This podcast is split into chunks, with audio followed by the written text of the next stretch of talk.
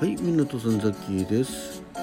えーと、10月がね、あの鉄道の日を中心に鉄道のいろんな収録を上げさせていただきました。その中でね、えー何回か鉄道の、うん、その日に起きたね、鉄道の話題っていうのをね、えー上げさせていただいておりますが、まあ、ある程度鉄道の話題のある日はそれをやえー収録しようかなということでね、えー11月1日、えちょうど切りがいいので始めさせていただきたいと思います。まあ、ウィキペディアでねその日、えー過去に何があったか鉄道のね何があったかってことを、えー、バッと紹介させていただいて時間があればその中一つね掘り下げてみたいと思っております。はいでは早速11月1日編始めたいと思います。はい、まず最初の話題ですけれども、これはちょっと鉄道と直接関係ないんですけど後々鉄道のねあるものがその近くにあったということで、えーそこからスタートさせていただきたいと思います、えー1873年11月1日日本初の石橋である東京神田川のえー万世橋が竣工。ね後々この万世橋のところにね鉄道博物館なんかできております。1880年関節鉄道の全列車で日本人運転士が乗務を開始しましたっていうのがありますね。うん。関節鉄道っていうのは、えー官庁の間に、えー設置の設の鉄道。はい。えーその後ですねパーッと見てまいりまして、えー1897年東武鉄道が設立しましたということでございます。えー、と1911年11月1日には朝鮮満州国境の、えー、王緑港というところですね、えー、鴨に緑の山水の絵ね。に、えー、黄緑港橋梁が開通して競技線と満州安安本線っていうのかな？あ新丹線うん。新丹線、えーが接続されるってことですね。はい。えーどこのことかよく分かりませんけどね、はい、そして、えー1913年上総鉄道現関東鉄道上総線の、えー取手駅下館間が開業しました、はい、そして続きまして1914年岩越線現在の磐越西線ね、えー郡山新津間が全線開通ね。東北線、えー常磐西線経由で上野新潟の直通運転を開始しました。ああなるほどね。1914年のことだそうです。そして、えー今日はね非常に鉄の話題が多くてですね1925年神田上野間の高架線路が開通し山手線が環状運転を開始しました。ということでねまあちっちゃい写真載ってますねおおえーまああのあれですね木造の客車電車 が、えー真新しい、えー高架橋の上を走ってます。まだまだこれ見るとあ単線じゃないな。伏線ですね。あ駅の近くの写真ですね。はい。そんな写真を見ながらですね、えーお話しさせていただいております。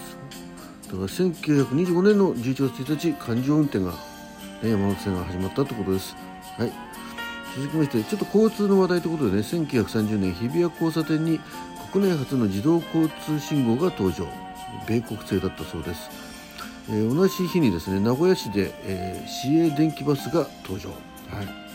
えーその4年後1934年の11月1日、えー南満州鉄道が特急列車アジアの運転を開始しました。わあ。パシナってやつですねこれ確かね。はい。これ今日深時間あれば深掘りします。えー、と続きまして、えー鉄道の交通ですかね、えー1943年逓信省、えー鉄道省商工省企画院を廃止し運輸通信省、えー軍需省、えーの農商務省を設立ということでね、えー鉄道省が、えー運輸通信省になったと思いますね。はい、でですね続きまして鉄道関係でいきますとずっときましてあ1958年、えー東海道本線東京大阪間で国鉄初の電車特急こだまが運転開始されましたとことでね。あのもう形になってたんですかねあのかっこいいやつね。縦に2つライトがついてたような確かそんなイメージですけどはい。うーんでずっとこう来まして、えー、1965年国鉄がダイヤ改正を実施ということでね、まあ、10月15、ね、あの20日頃とかね11月1日とかその頃がやっぱダイヤ改正多いような気がしますけどね。最近あまり時刻表買ってないんでね食べにも行かないからまあどうなんですかね。その辺の頃にダイヤ改正大体合ってると思うんですけどはい。えと1986年国鉄最後となる大規模ダイヤ改正が行われました、はい、そして1995年ゆりかもめ東京臨海新交通臨海線の新橋駅、えー、有明間が開業しました。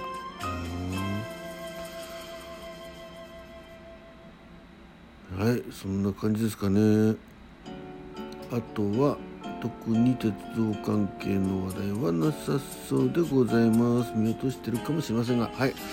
やっぱし満鉄ですね。やっぱ一番興味あるのがね。ゆりかもめもいいかな。んでもね、えー、じゃあちょっと満鉄のところを読んでいきたいと思います。えー、アジア、うん、これいこう。アジア。かっこ列車は南満州鉄道が1934年から1943年まで日本の租借地の大連と、えー、満州国のハルピン駅間の約950キロを共連線経連連携あ連協線連協線と連協線とどこ行った？落ちよいしょ戻ってない。と、えー、京浜線を経由して運行していた特急型特急列車である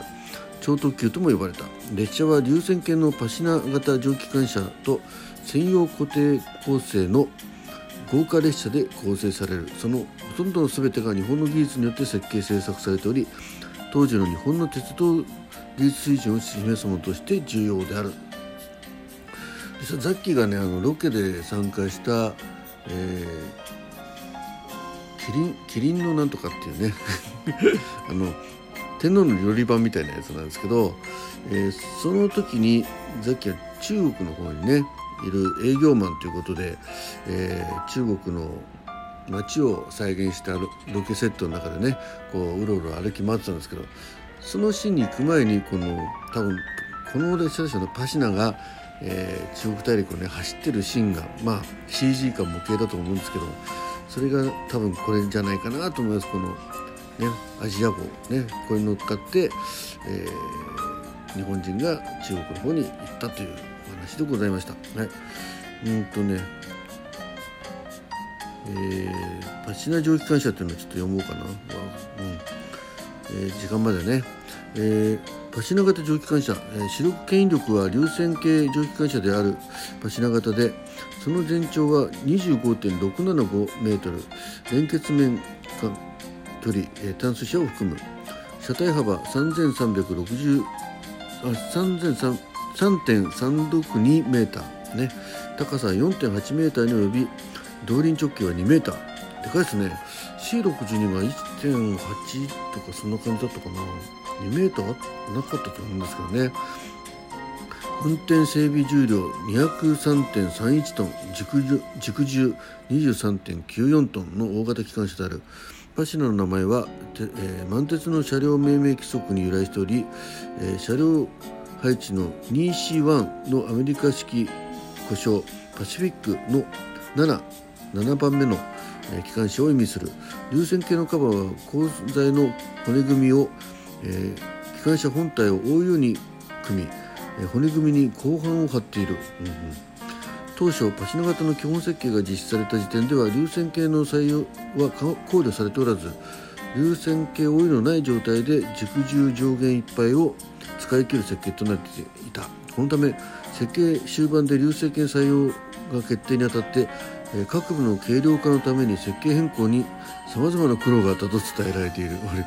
特にパシフィック型の軸重軸配置での重量配分上軸重上限ギリギリであった運転台直下の一軸重台車については、えー、上限超超過を避けるために二軸台車としてハドソン型 2C2 通 C2 か。2C2 の軸配置も検討される状況であったがこれは重大車直上に置かれていた自動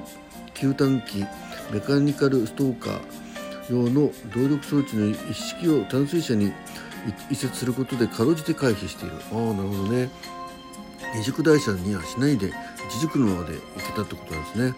その分重さを淡水車の方に持ってたという。頭いい。淡水車かっこテンダーは軸受けに、えー、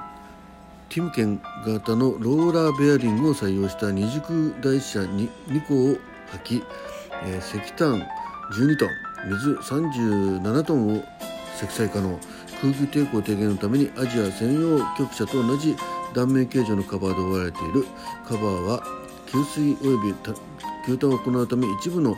警合金化を開閉式とされたまた機関車後部で発生する。低圧抵抗を軽減するために淡水車後方部の後尾部には空気の流れを整えるため小さな穴が設けられているということでね、えー、ちなみに、えーと、137キロ毎時で振動が激しくなりどのこうのとかねいろいろ書いてあります。ご興味のある方はぜひウィキペディアの方をご覧ください。ということで今日は11月1日のね鉄道の話題をお話ししてまいりました、え、ピックアップいたしましたのは、え、満鉄の、えー、パシナということでね、えー、非常に鉄道ファンにとっては、えー、憧れの蒸気会社ねぜひ乗ってみたかったと思います。はい、ということで今日はこの辺でお別れしたいと思います。どうもありがとうございました。